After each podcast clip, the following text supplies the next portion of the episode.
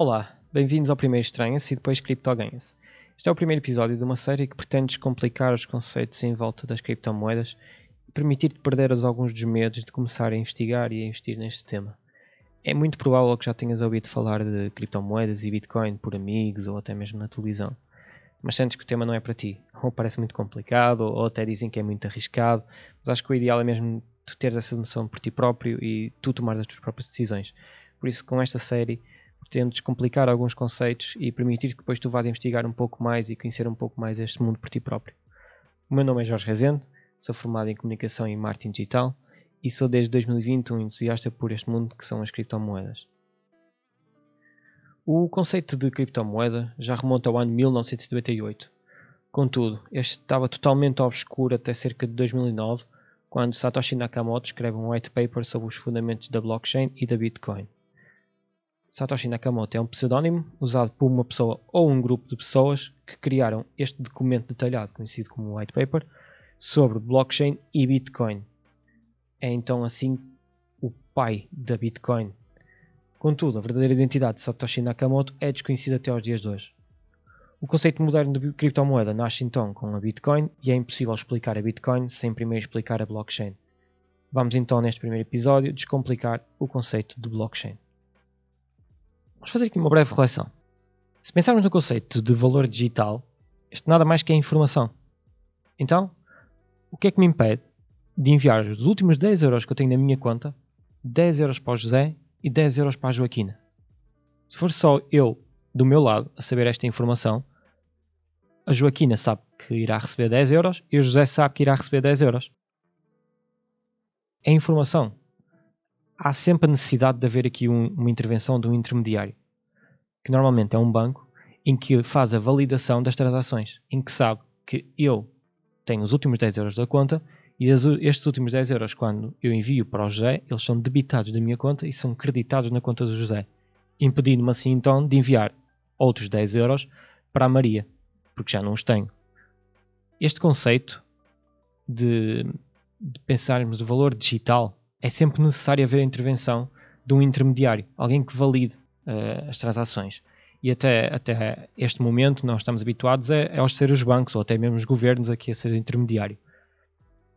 O que impedia que o conceito de, de criptomoeda fosse utilizado até 2009, quando o conceito de blockchain é criado por Satoshi Nakamoto, um, ehm, que vem tentar resolver este problema de, da existência de um intermediário central eh, para validar as transações. Surge então assim a blockchain, que consiste numa espécie de registro de transações partilhado por várias pessoas e não por uma entidade central e com certas características que lhe dão a segurança e transparência para ser eficaz. Vamos então tentar descomplicar aqui o conceito de blockchain. Já percebemos que blockchain surge para continuar a existir uma validação, que tem sempre que existir para não haver o tal gasto duplo, mas sem a necessidade de um validador central, um banco ou até mesmo um governo. Esta validação ser feita por todos nós e ser de acesso público e transparente. Vamos então fazer aqui uma pequena metáfora. Vamos pensar na blockchain como um livro, em que existe a capa e a contracapa. E cada vez que nós escrevemos uma folha, nós estamos a acrescentar alguma informação a este livro. Mas depois de um certo número de folhas uh, já escritas, nós pensamos que realmente esta informação tem que estar agrupada para se tornar lógico e também não, o livro não se tornar demasiado confuso. Assim, nós agrupamos este, estas folhas em capítulos. Temos o capítulo 1, depois temos o capítulo 2, capítulo 3, etc. por aí fora. O capítulo 2 só faz sentido de lermos depois de lermos o capítulo 1. E o capítulo 3 só faz sentido de lermos quando lemos o capítulo 2 ou o capítulo 1 primeiro. Pois bem, então este livro é a blockchain. Sempre que nós fazemos validação de transações, nós temos que registar esta informação mas para isto também ser de fácil leitura e lógico, nós temos que agrupar. E agrupamos em blocos. Os blocos é como se fossem os, os, os capítulos do nosso livro. Os blocos é uma quantidade limitada de informação que está agrupada. Quando nós acabamos de escrever então o primeiro capítulo, nós temos que começar a escrever o capítulo seguinte, o capítulo 2. Aqui nos blocos é exatamente a mesma coisa. Quando nós fechamos o primeiro bloco, nós passamos a registrar a informação no bloco seguinte. E o bloco 1 está ligado ao bloco 2 e o bloco 2 está ligado ao bloco 3, assim sucessivamente.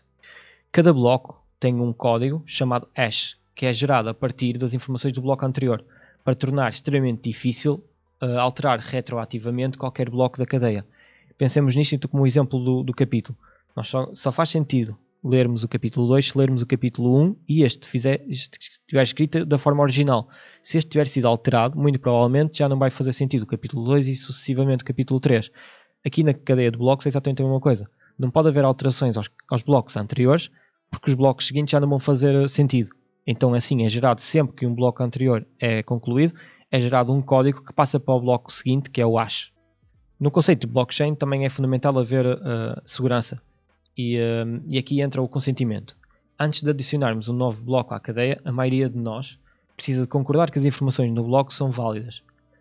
Isto é, sendo que a validação de, destas informações são feitas por computadores distribuídos por todo o mundo, é essencial que a grande maioria de nós valide aquela informação da mesma maneira.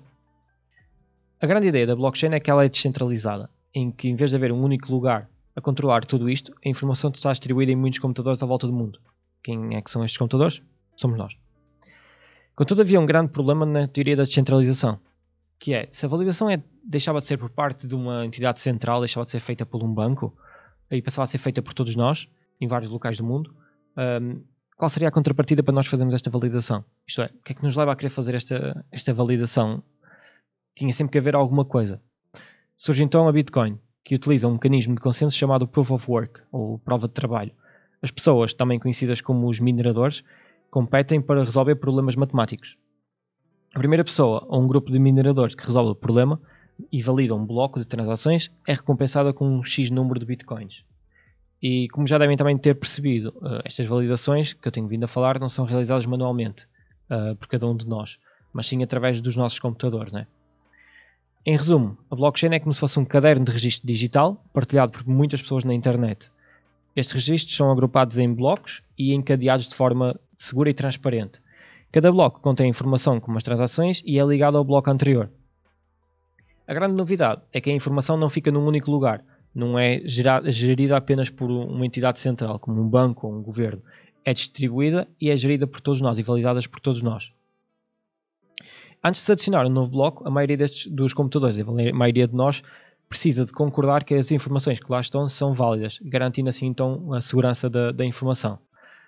A blockchain é comumente conhecida e usada para validar as transações, como temos vindo a falar. Uh, contudo, pode ser aplicada na validação praticamente tudo na internet. Pode ser utilizada para validar ativos, pode ser utilizada para validar votos eletrónicos, etc.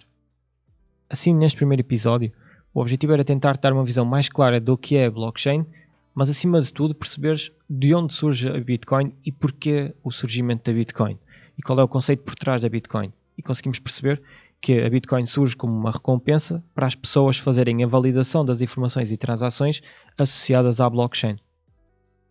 Chegamos então assim ao final do primeiro episódio do podcast Estranha-se e depois Cripto ganha-se.